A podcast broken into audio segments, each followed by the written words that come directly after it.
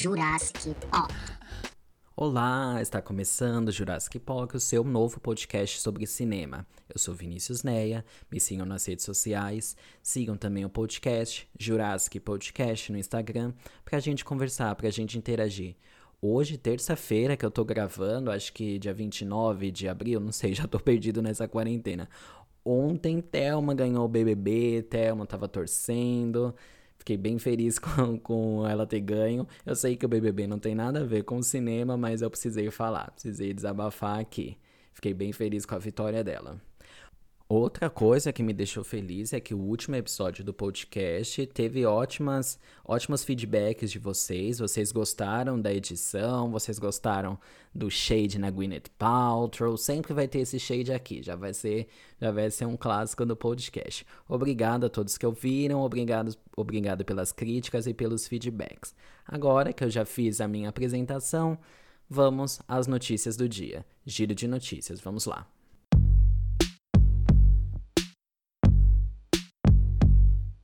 A primeira notícia que eu separei aqui para vocês é uma notícia importante sobre o mercado de exibidores, o mercado de cinema. Ela saiu na Folha de São Paulo e diz: Ancine vai destinar recursos para socorrer cinemas impactados por coronavírus. A matéria é do dia 22 de abril. A Ancine, a nossa Agência Nacional de Cinema, ela aprovou em reunião realizada na quarta-feira a destinação de recursos do Fundo Setorial do Audiovisual para socorrer os cinemas, os exibidores. Além disso, ela também vai criar uma linha de crédito junto ao BNDES, linha de crédito de empréstimo para o pessoal, principalmente os cinemas menores. A matéria da Folha ela cita uma projeção feita pelo site Filme B, que é um site especializado em cinema, indicando que o montante de empréstimos pode chegar a 400 milhões de reais. Espero que seja suficiente. A gente sabe que as salas de cinema elas estão fechadas desde o início da pandemia. Aqui em São Paulo, onde eu moro, elas estão fechadas desde o início de março. O setor de entretenimento como um todo, shows, teatros, foi um dos primeiros a serem afetados por conta das aglomerações e provavelmente vai ser o último a, vo a voltar ao normal, né? Eu tinha comprado o ingresso para o começo de março para um show da Elza Soares na Casa Natura Musical e não consegui ir, né? Acabou sendo cancelado. É provável que muitas salas de cinema, sobretudo as menores, que não pertencem a grandes redes nunca nem reabram. Isso é bem triste, porque o cinema ele depende ali, assim como o comércio, do lucro diário, então é dia após dia. E com a pandemia acaba que, tão, que eles não estão tendo esse dinheiro, né? Ano passado a gente vinha numa crescente boa de crescimento na quantidade de salas, tivemos um pico de 3.300 mais ou menos salas, segundo o relatório da Ancine. O mercado de exibidores, então, depois desse período bom, Agora tudo indica que o horizonte não vai ser bom, não vai ser muito animador e que a crise que já está ruim vai ficar ainda mais aguda. As grandes redes, né, como a Kinoplex, estão é, divulgando várias ações que elas estão fazendo, ações para tentar diminuir o prejuízo, para tentar se manter. A Kinoplex, ela antecipou as férias coletivas dos funcionários no Brasil. A rede Cinemark propôs aos funcionários um plano de demissão voluntária e também passou a vender itens como pipocas, souvenirs por delivery. O Itaú Cinemas, que é uma rede que eu frequento muito, está vendendo ingressos agora para serem usados só quando tudo voltar ao normal. Bom, eu espero que tudo volte ao normal mesmo o mais rápido possível, né? Que o mercado de exibidores sobreviva. Ele já vinha passando nos últimos anos, não só no Brasil, mas no mundo todo, com alguns desafios principalmente enfrentar o streaming, o crescimento do streaming, né? Porque muita gente pensa, por que, que eu vou no cinema, sendo que na Netflix, que eu pago um valor mensal, eu posso assistir inúmeros filmes e não vou gastar com transporte, não vou gastar com pipoca e etc. O cinema já é, isso já é sabido, vai ter que se reinventar. Isso no mundo inteiro. Talvez essa crise seja uma oportunidade, pensando bem positivamente, bem poliana, para o cinema se reinventar. Vamos acompanhar então. A próxima notícia que eu tenho aqui é uma notícia para quem gosta de filme de terror, quem gosta de filme de terror, gore, trash e clássico. A HBO, segundo a matéria do UOL, do dia 27 de abril, está desenvolvendo uma série baseada naquela franquia Hellraiser. A série ela vai ser uma continuação e uma expansão, não vai ser um reboot. Como a HBO geralmente faz coisas boas e essa série tem alguns aspectos que estão meio desatualizados, eu acho que vai ser bem legal a HBO pegar esse projeto, né? Porque eles vão transformar numa coisa bem boa e numa coisa atualizada. Todo mundo que gosta de filme de terror conhece essa franquia, ela é clássica. Até quem nunca assistiu já viu o personagem Pinehead, que é um, um cara pálido, cheio de agulha enfiado no rosto, careca, assim, é um visual super clássico que se tornou icônico. Para mim, assim, junto com Jason, o Fred Krueger, o Pinehead, assim, tem os visuais mais famosos do cinema de filme de terror dessa época. O primeiro filme, uma franquia enorme, é de 1987, é britânico e conta a história desses seres malignos, liderados pelo Pinehead, que saem do inferno. Por isso o nome em português, né? Renascidos do Inferno. O filme ele foi escrito e dirigido pelo Clive Baker, que também fez Candyman. Sabe Candyman? Um filme clássico também dos anos 80. E produziu o Hellraiser. Eu adoro a estética do filme. Eu acho o Pinehead assim. Parece que ele saiu de desfile do Alexander McQueen. Ele é muito fashion, a roupa que ele usa, assim, é uma roupa fashion. O visual dele é icônico. Bicha, a senhora é destruidora mesmo, viu, viado? E o filme ele é gore, assim. Ele tem umas cenas fortes, ele envolve sadomasoquismo, tem umas cenas bem, bem punks, assim, típicas de filme dos anos 80. Uma curiosidade é que o ator, que Bradley, ele praticamente só fez essa franquia, assim, ele nunca... Igual o Robert Englund, que é o que fez o Fred Krueger, ele ficou marcado por esse papel e acabou nunca fazendo mais nada. Ele fez, falando em Fred Krueger, um filme que chama Killer Tongue, Língua Assassina, com, com o ator do Fred Krueger, eles contracenaram. Com esse nome, vocês podem imaginar o naipe, né? Não tem previsão de estreia, segundo a matéria. A HBO ainda está escolhendo o elenco. Geralmente a HBO acerta, né? Acerta nas séries, ela não decepciona. É engraçado que eu lembro claramente quando era criança, eu ia numa locadora que tem aqui perto da minha casa com meu irmão alugar VHS e a gente sempre gostou muito de filme de terror. E eu lembro que o Hellraiser era sempre uma capa que me chamava muita atenção, assim, ficava na prateleira e eu ficava vendo aquele cara cheio de agulha, ficava meio impressionado. Era uma coisa bem doida. Eu já ficava com medo só da capa, uma capa toda azulada, estranha. Como diz André Surak, só quem viveu sabe, né? Alugar filme, alugar VHS, bons tempos que não vão voltar. A última notícia saiu no UOL e é uma espécie de plot twist de outra notícia que eu tinha falado aqui.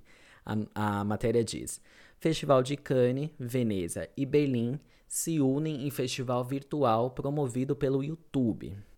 Esses festivais são os maiores do mundo, né?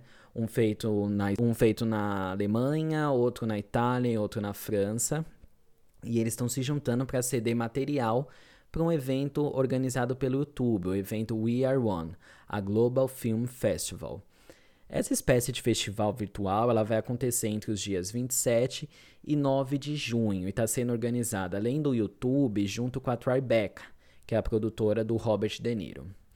O evento terá, além de filmes de vários gêneros, curtas, documentários, animações, também atrações musicais e rodas de debate. Rodas de debate sobre o cinema, sobre artistas, essa parte é bem legal.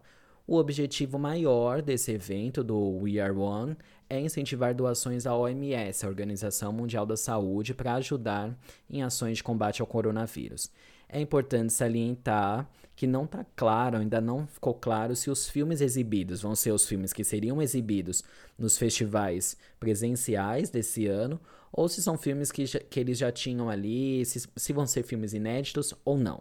Eu havia falado para vocês que o Festival de Cannes tinha sido adiado indefinidamente porque o diretor-geral, Jerome, ele não queria fazer uma edição online, porque ele acha aquele velho debate que Filmes são feitos para serem exibidos em telas grandes no cinema e não em celular.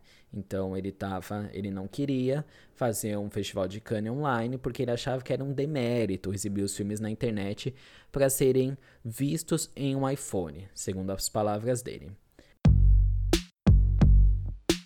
Bom, assim acaba o giro de notícias. Como por conta do coronavírus o mercado tá parado, eu tô trazendo aqui mais umas notícias de bastidor, não tô trazendo sobre grandes estreias. Assim que tudo voltar ao normal, aí a gente fala de, de estreia, a gente fala de ator, a gente faz crítica.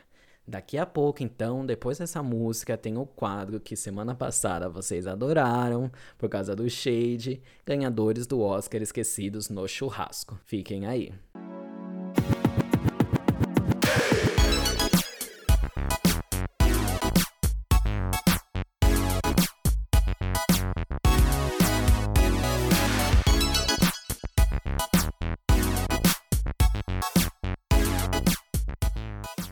Voltamos com o segundo bloco do Jurassic Park.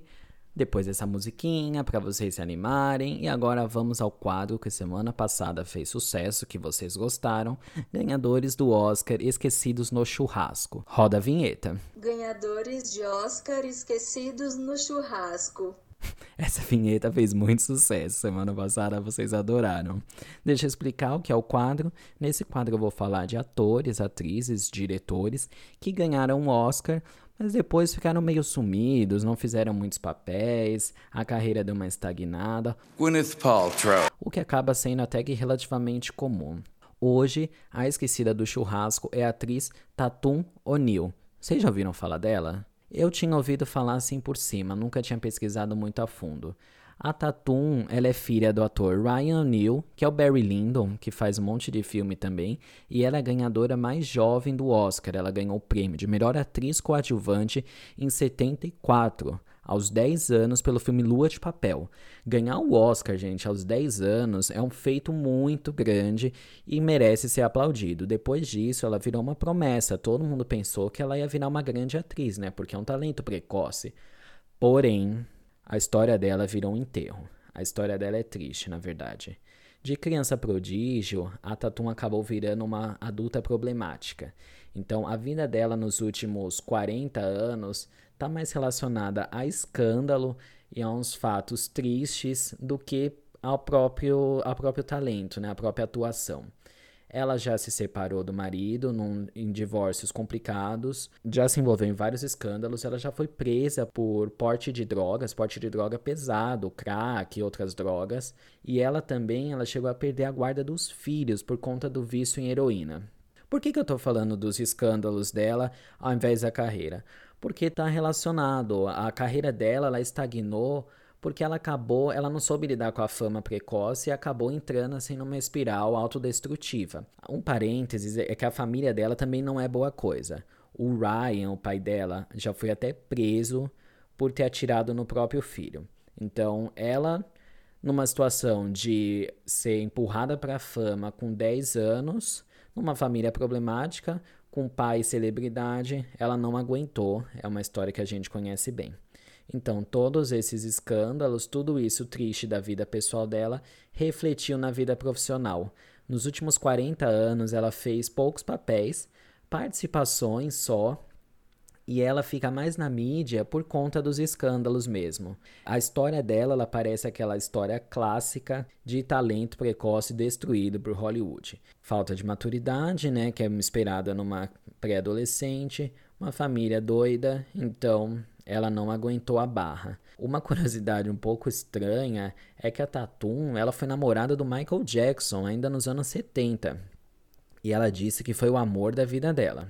Eu gostaria de ver a Tatum dando a volta por cima. Essas histórias de artistas que foram ao fundo do poço e deram a volta por cima sempre rende, é sempre legal de ver. Vídeo Robert Downey Jr., né, que também aconteceu mais ou menos isso, era envolvido em vários escândalos, chegou no fundo do poço e deu a volta por cima. Eu espero que com a Tatum aconteça isso apesar de ser um pouco difícil, sendo bem realista, né? Já que nos últimos 40 anos ela está envolvida em escândalo. Parece que não é só uma fase, o que é uma pena. No próximo bloco, o primeiro filme de terror do podcast. Hoje eu vou falar sobre um filme de terror, terror psicológico, suspense, um daqueles filmes complexos e que dá para falar muito, que é O Bebê de Rosemary do Roman Polanski. Fiquem aí, aproveitem a música.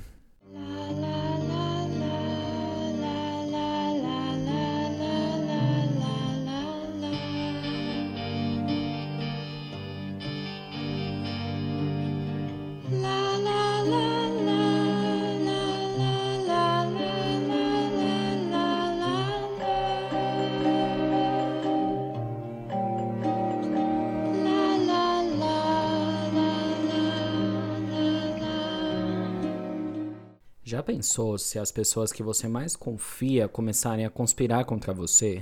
Já pensou não se sentir seguro nem na sua própria casa? Foi isso que a Rosemary Woodhouse sentiu. O Bebê de Rosemary é um filme de 1968, escrito e dirigido pelo Roman Polanski, baseado no romance de mesmo nome do escritor Ira Levin. Nessa época, fim dos anos 60, era o auge da Guerra Fria e do movimento hippie, que, junto com outros movimentos religiosos, questionavam as instituições, todas as instituições. Dentre esses movimentos, nos Estados Unidos, pelo menos, surgiu o satanismo de Anton LaVey, da Igreja de Satã, que ganhava muita atenção da mídia na época, vendia muita revista e provavelmente inspirou o filme. No filme, um jovem casal idealista, a Rosemary Woodhouse, feita pela Mia Farrow novinha, e o Guy, feito pelo John Cassavetes, um ator de teatro fracassado, se mudam para um prédio antigo, histórico em Nova York. Rapidamente, assim, muito rápido, em poucos dias, o casal fica amigo dos vizinhos idosos e intrometidos. A Minnie, que é a Ruth Gordon, maravilhosa, e o Roman Castevetti, o marido dela, que é o Sidney Blackmare. O sonho da Rosemary é ser mãe. Ela é muito ingênua, pura, infantil, bobinha, e quando ela consegue finalmente engravidar, ela percebe que todos no prédio estão de algum jeito, algum jeito macabro, ligados ao bebê dela. A Rosemary começa então a acreditar que todos fazem parte de uma seita satânica que querem o filho dela. O filme entra então numa espiral de tensão, paranoia que deixa quem está assistindo desesperado. O Bebê de Rosemary faz parte de uma trilogia informal que os críticos, que o público chama de trilogia do apartamento, que junto com Repulsa ao Sexo, que é o filme anterior dele, com a Catherine Deneuve, e O Inquilino, que é um filme que ele mesmo estrelou, são filmes que falam de pessoas comuns passando por situações de paranoia e de isolamento. No Repulsa ao Sexo, por exemplo, a personagem da Catherine Deneuve é uma manicure que ela tem uma versão é, doentia ao sexo e ela fica surtada quando a irmã dela vai viajar e ela fica sozinha no apartamento. Essa paranoia é a essência do filme do Bebê de Rosemary, junto com outros temas, como alienação, falta de segurança. Nessa época, é importante dizer que era plena Guerra Fria e se tinha uma ideia comum entre a população, entre a sociedade, de que os seus vizinhos podiam ser não uma seita satânica, mas sim comunistas. Algo que na época era pior, era equivalente pelo menos. A sociedade como um todo, a sociedade americana como um todo, ela estava apavorada com a possibilidade de os comunistas destruírem as principais instituições, as instituições sagradas, que seriam a religião, a segurança do lar, o casamento e até a maternidade. A Rosemary, ela estava apavorada também, mas não com os comunistas ou com os hippies. No filme, a seita satânica que ameaça a segurança e o sonho dela de ser mãe.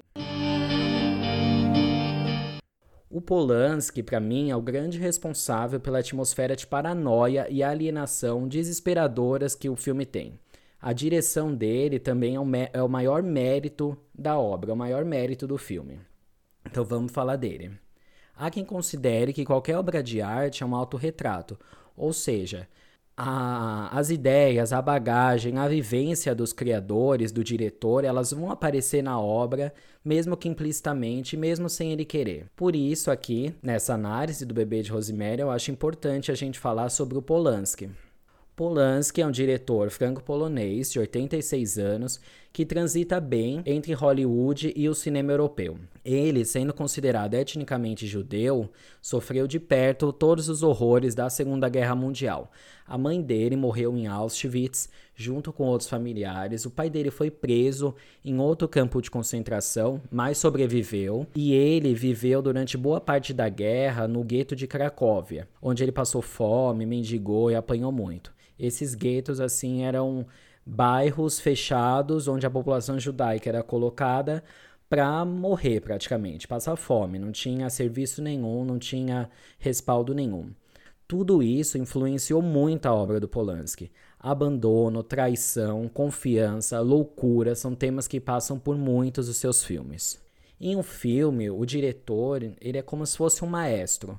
Ele que dá ritmo, coordenando a pré-produção, a produção, a pós-produção, tudo precisa passar por ele. Direção de arte, fotografia, trilha, é, escolha do elenco, montagem na pós-produção. Geralmente, os grandes diretores coordenam de perto todos esses aspectos. O Stanley Kubrick que é um cineasta que eu sempre falo aqui, sempre vou falar, participava ativamente até dos efeitos especiais da, da pós-produção. Em 2001, Odisseia no Espaço, que é um dos filmes dele mais aclamados, ele recebeu o Oscar de melhor efeitos especiais. Eu vou falar agora de cada um dos aspectos orquestrados pelo Polanski que tornaram o filme uma obra-prima. Esses aspectos são roteiro, fotografia, trilha e elenco. No filme, no Bebê, o roteiro ele foi escrito pelo próprio Polanski, novamente um diretor que também roteirizou, Mankiewicz da Malvada, que foi o último episódio, também roteirizava. E foi feito o roteiro com a ajuda do próprio escritor do livro, que é o Levi. A história é muito bem amarrada. Várias dicas são dadas para o espectador, então você pega algumas coisas no ar, principalmente depois que você assiste pela segunda vez, aí você consegue pegar ainda mais coisa. O, o quebra-cabeça ele vai se encaixando. A gente assume, o espectador assume em alguns momentos até uma posição de voyeur. Eu separei o filme na minha mente em três blocos para explicar para vocês, para ficar claro como mais ou menos como funciona a narrativa. O primeiro bloco eu chamei de o espectador percebe que tem algo errado acontecendo no prédio. Então a gente vê que tem alguma coisa estranha, mas não sabe muito bem o que é. É ambíguo, o roteiro é ambíguo, assim como em A Malvada. O segundo bloco seria: o espectador tem certeza que algo ruim está acontecendo, mas a Rosemary não, ela ainda não percebeu. E é aí que a gente começa a ficar agoniado. O último bloco é o bloco Rosemary, enfim, finalmente percebe que está muito ameaçada e começa a fazer alguma coisa. Esse é o último um terço do filme. Eu simplifiquei esses três blocos aqui nesse, nessa análise justamente para vocês perceberem como a tensão durante a narrativa ela vai aumentando ela vai aumentando de grau para criar essa atmosfera de paranoia e de alienação, de desespero que a gente sente quando vê o filme. A fotografia também é muito boa e ela ajuda nesse clima de paranoia. As dicas que deixam com a, o espectador com essa sensação que tem algo errado, que eu falei antes, que eu falei que é uma das, uma um dos maiores méritos do roteiro, são closes no rosto, uns closes meio inexplicáveis, uns zooms nervosos ou aquele olhar de voyeur por cima do ombro dos personagens. A direção de arte, que é figurino, cenário, também é muito boa. É um filme bonito de ver. Tem poucas cenas externas e boa parte da ação se passa dentro do apartamento. O que, assim como outros filmes do Polanski, que eu falei, o Repulsar o Sexo e o Inquilino, torna um apartamento um personagem quase, torna um apartamento opressor dentro do filme. Há também um claro contraste, ao meu ver, entre o apartamento dos Woodhouse, que é a Rosemary e o marido, que são jovens, o apartamento é claro, moderno, com poucos móveis, do apartamento dos vizinhos bruxos. Escuro, marrom, velho, pesado, tem uns quadros, uns quadros sombrios de igrejas pegando fogo, é uma coisa bem cara de castelo. Eu acho que isso foi proposital do Polanski justamente para mostrar um conflito de gerações, será?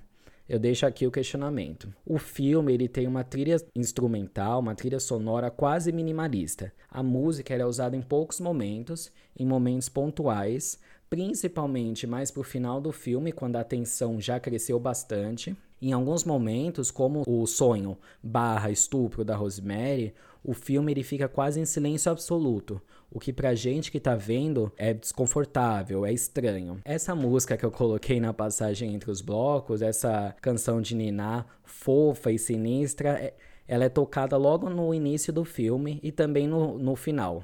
Para vocês verem como o humor do Polanski é um pouco negro, né? Usar uma música de bebê no filme com uma temática de anticristo. A escolha do elenco ela foi bem acertada e parece quase um conflito de gerações. De um lado, os jovens, que são a Mia Farrow como a Rosemary, a Mia Farrow jovenzinha, ela parece uma presa perfeita, e o John Cassavetes, que é o marido artista da Rosemary, que é um babaca. Depois eles se mostram um, um escrotão. Do outro lado do elenco tem o grupo de velhos satânicos e sinistros. Então, todos eles são meio repugnantes, são debochados e têm uma, uma, um ar pesado, assim, uma energia ruim. Nesse lado da história se destacam o Ralph Bellamy, que ele faz o Dr. Saperstein, o Sidney Blackmer, que é o Roman, o marido da Minnie, um vizinho também fofoqueiro, a Patsy Kelly, que ela faz a Laura Louise, uma, uma das pessoas do grupinho, e a Ruth Gordon. A Ruth Gordon como Minnie que é a vizinha fofoqueira, intrometida, que aparece no filme, ela é o grande destaque do Bebê de Rosemary inteiro.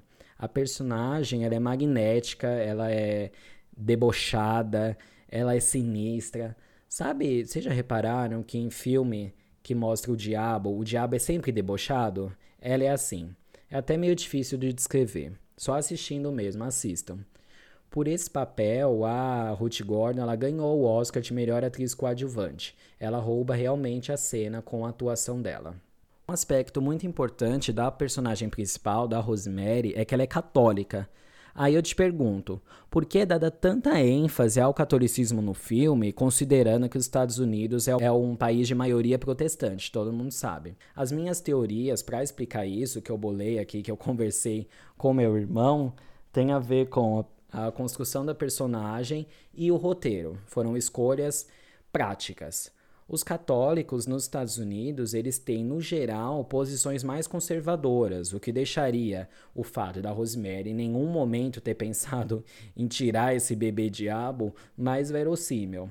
Uma outra coisa também, aí seria uma escolha de roteiro, é que a Igreja Católica, ela representa uma instituição forte, uma instituição milenar, conservadora e ela funciona muito bem na história, ao mesmo tempo como um símbolo de opressão a ser desafiado e como uma antagonista do mal.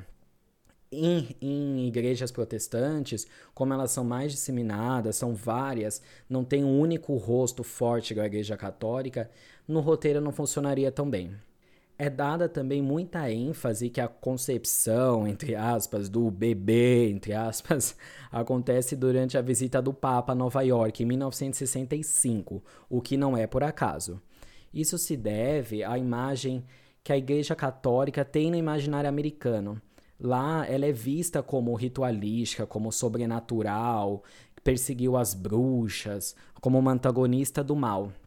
Então, novamente, ela funciona muito melhor para ser antagonista do anticristo da história, que é o bebê, do que uma outra religião. Vocês já repararam que desde sempre, quase, em filmes americanos sobre diabo e sobrenatural, sempre envolve a igreja católica? Porque quase nunca chamam um pastor ou um rabino para ajudar. Keep away! The soul is mine! Fuck me! Fuck me! Fuck me! Calma, eu sei que essa cena não é do bebê de Rosemary, essa cena é do exorcista. Eu coloquei aqui só para exemplificar. Falando sobre a concepção do bebê, eu considero essa a melhor cena do filme. Eu vou descrever para vocês. A Rosemary tá jantando com o marido dela, o Guy. Eles fizeram as pazes depois de terem brigado, até que a Minnie, a vizinha maligna, ela traz uma sobremesa. A Rosemary come a sobremesa, mas acha que, que ela estava com um gosto estranho, um gosto, um gosto de giz. Logo depois ela fica grog, meio drogada, meio tonta e dorme.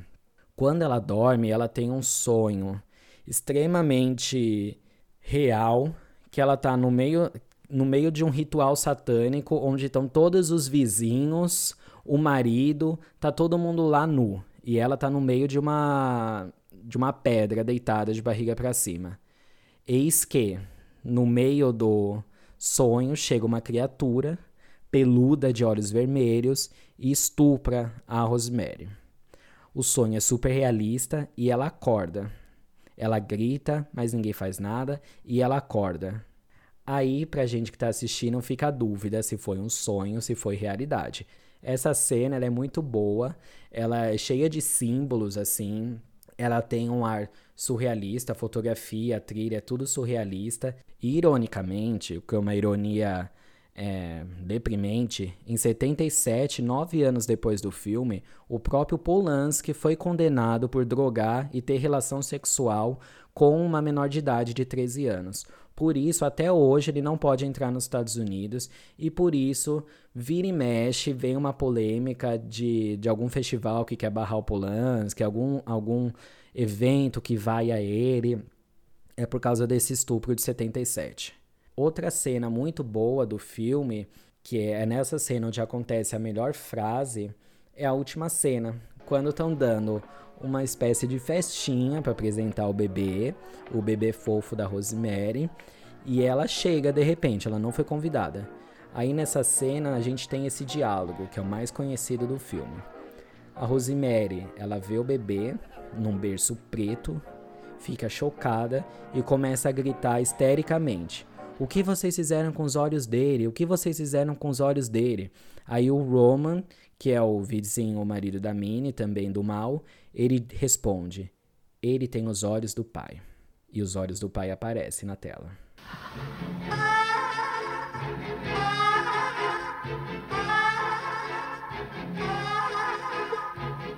What have you done to it?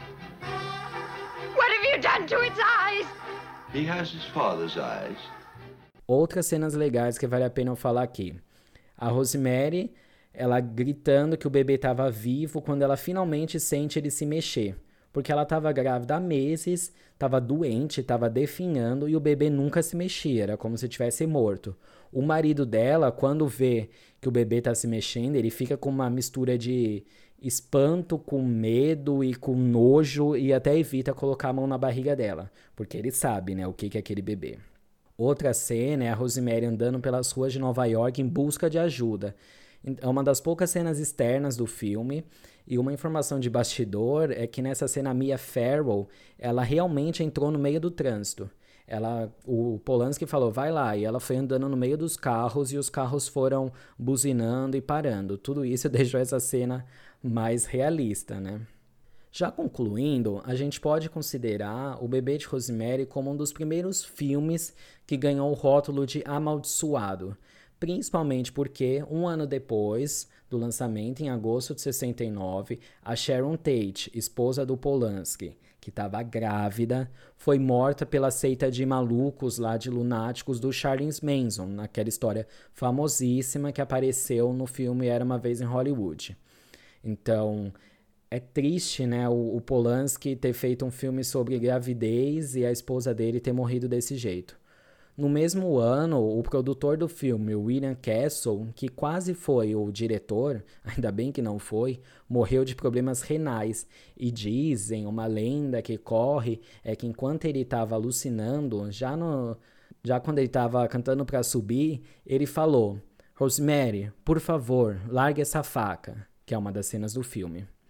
Por fim, o compositor da trilha, a trilha que eu elogiei, o Krzysztof Komeda, que também é polonês como Polanski, ele sofreu uma queda logo depois que o filme foi lançado, entrou em coma e morreu. Então, se vocês acham que O Exorcista foi o primeiro filme a, a ficar envolto dessas lendas, o Bebê de Rosemary foi até pior, o negócio foi mais pesado. Eu tenho uma opinião particular que os grandes filmes de terror, o terror é apenas um instrumento, um meio para o criador, para o diretor, para o roteirista passarem uma mensagem maior. Será que o anticristo do filme que vai destruir tudo que a gente conhece? Ou será que na época eram os comunistas ou os hippies? Todo ser humano a gente sabe que gosta e precisa de segurança. Em momentos como esse que a gente está vivendo em 2020, a gente se apega a tudo aquilo que traz conforto. O filme ele te questiona: será que esse conforto realmente existe?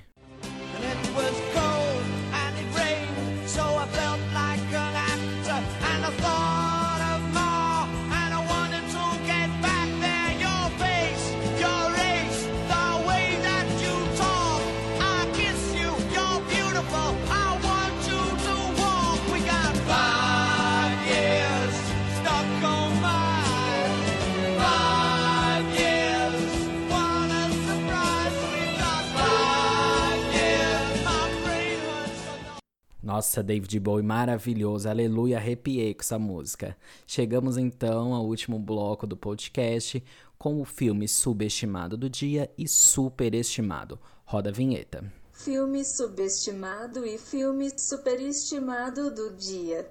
O filme subestimado de hoje é Blade Runner, um filme de 82, dirigido pelo Ridley Scott, o mesmo do Alien, o oitavo passageiro.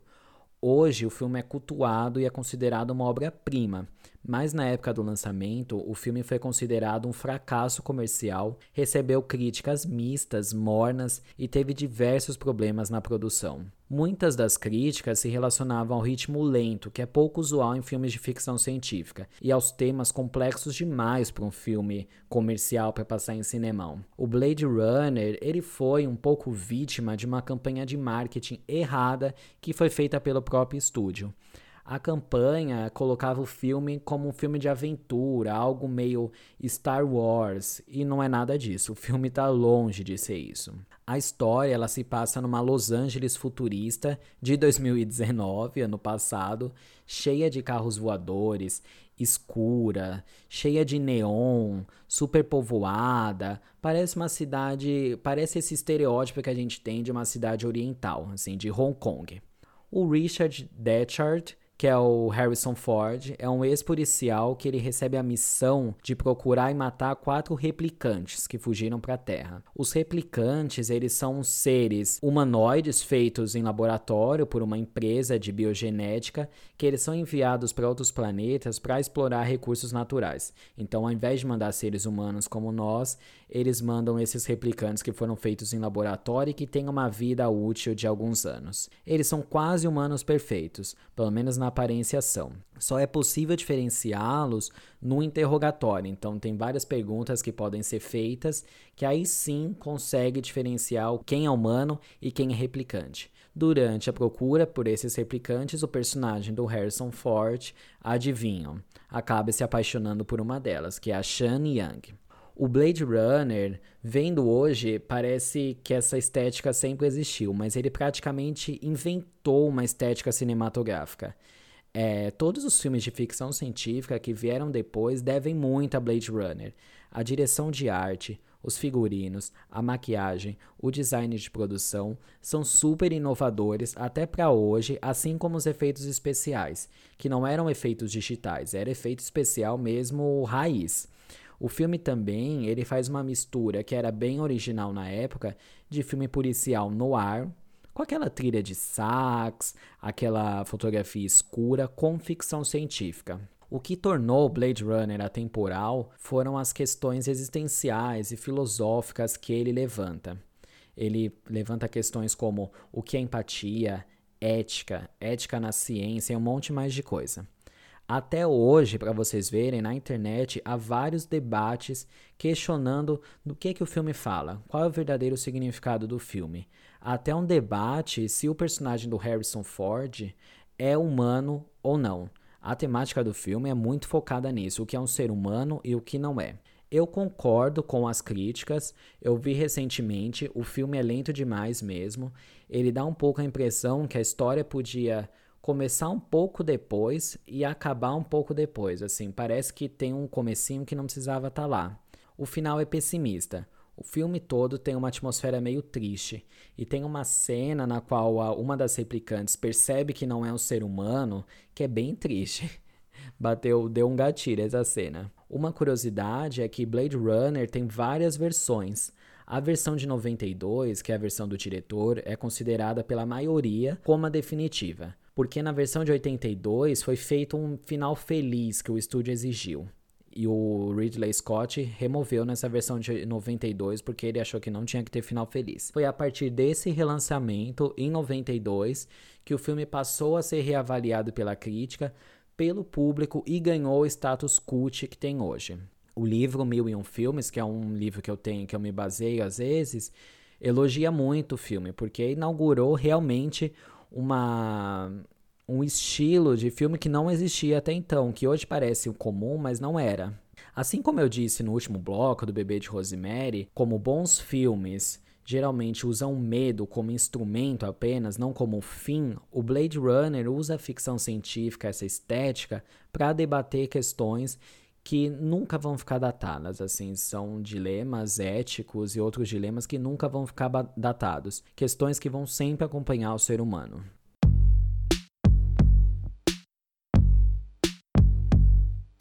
O filme superestimado do dia é um filme que também lida com questões filosóficas, ou pelo menos tenta, né? Eu acho que mais tenta, só que de um jeito diferente, ele aborda de um jeito diferente. Eu tô falando do Árvore da Vida, que é um filme que eu tava pesquisando ali no catálogo da Amazon e apareceu aí eu pensei, nossa, vai ser um ótimo filme para colocar como superestimado. Foi um auê na época, mas logo depois, pelo menos para mim, já foi esquecido, assim, caiu numa deep web da minha mente. Árvore da Vida é um filme de 2011 feito pelo Terrence Malick e conta com Brad Pitt, a Jessica Chastain e o Champagne no elenco. A história do filme, assim, o mote do filme é buscar o significado da vida acompanhando uma família do Texas nos anos 50. A família tem uma vida suburbana perfeita que é virada de ponta cabeça com a morte do filho de 19 anos. O que fez o filme ficar famosinho, assim que o pessoal gosta, é que tem algumas imagens do espaço entre as cenas, o que parece meio ou muito inspirado em 2001 Odisseia do Espaço.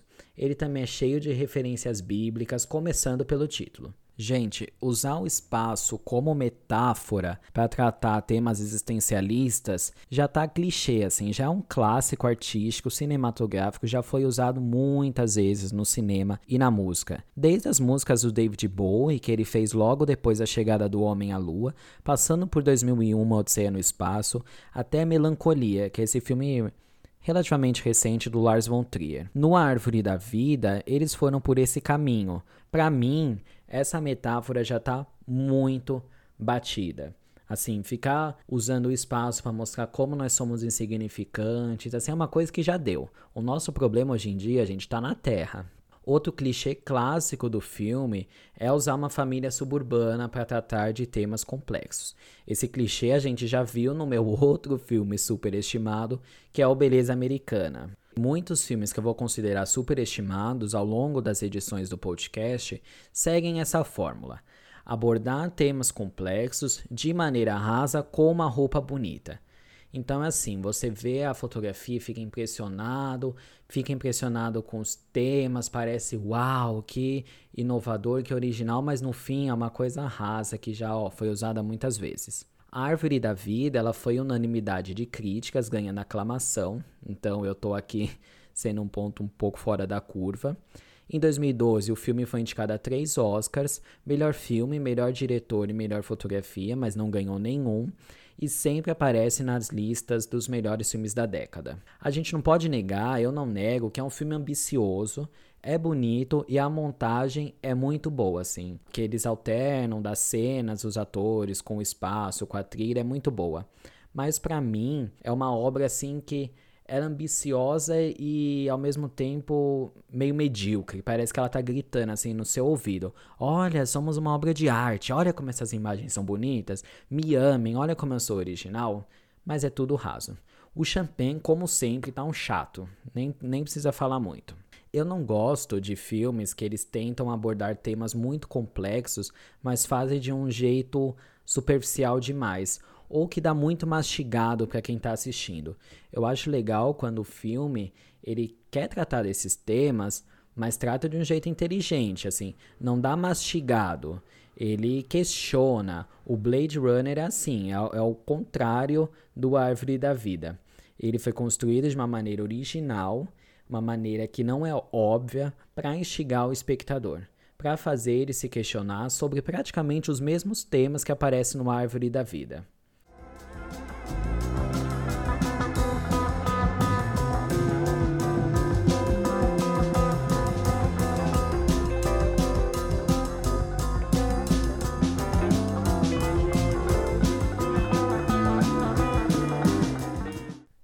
E assim chega ao fim o Jurassic Park, o terceiro Jurassic Park. Eu espero que vocês tenham gostado. Não se esqueçam de compartilhar com os amigos, isso vai me ajudar muito. Podem mandar sugestões também, mandem sugestões pelo Instagram.